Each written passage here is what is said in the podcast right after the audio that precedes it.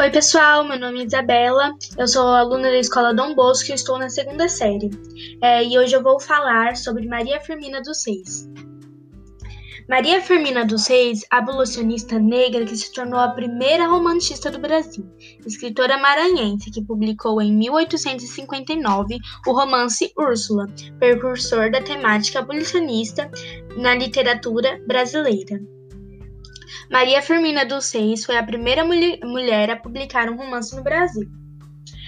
Úrsula, uma maranhense, em 1859 é considerado um precursor da temática abolicionista na literatura brasileira, anterior, por exemplo, à poesia de Castro Alves. O épico Navio Negreiro foi publicado em 1880. Nessa sexta-feira, a abolicionista negra educadora brasileira, falecida em 1917, tem o seu 194 aniversário. Meteram em a mim a mais de 300 companheiros túnel de cativeiro no estreito, infecto no porão de um navio. Trinta dias de cruéis tormentos e de falta absoluta de tudo quanto é mais necessário na vida. Passamos nessa sepultura, sepultura até que abordamos nas praias brasileiras.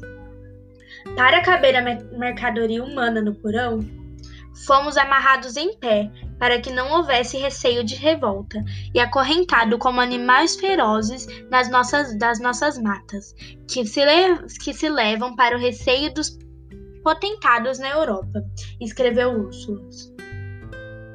Mais informações. Nascida na ilha de São Luís, no Maranhão, em 1822, pouco depois de o Brasil ter declarado a independência de Portugal, Maria Firmina dos Reis era filha de pai negro e mãe de mãe branca, criada na casa de uma tia materna, que teve contato com a literatura desde cedo. Seu primo, Sotero dos Reis, foi um popular gramático na época, tornou-se tornou-se professora da escola primária em 1847, após ser reprovada em um concurso público na cidade de Guimarães de Maranhão, no Maranhão.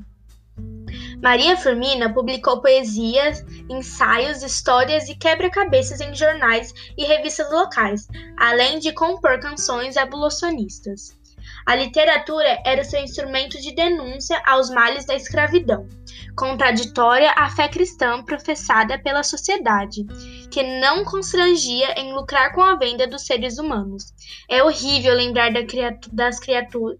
É horrível lembrar que as criaturas humanas tratam seus semelhantes assim, escreveu a autora em Úrsula. Em 1887, publicou na revista maranhense o conto A Escrava, no qual descreve uma participante ativa da causa abolicionista.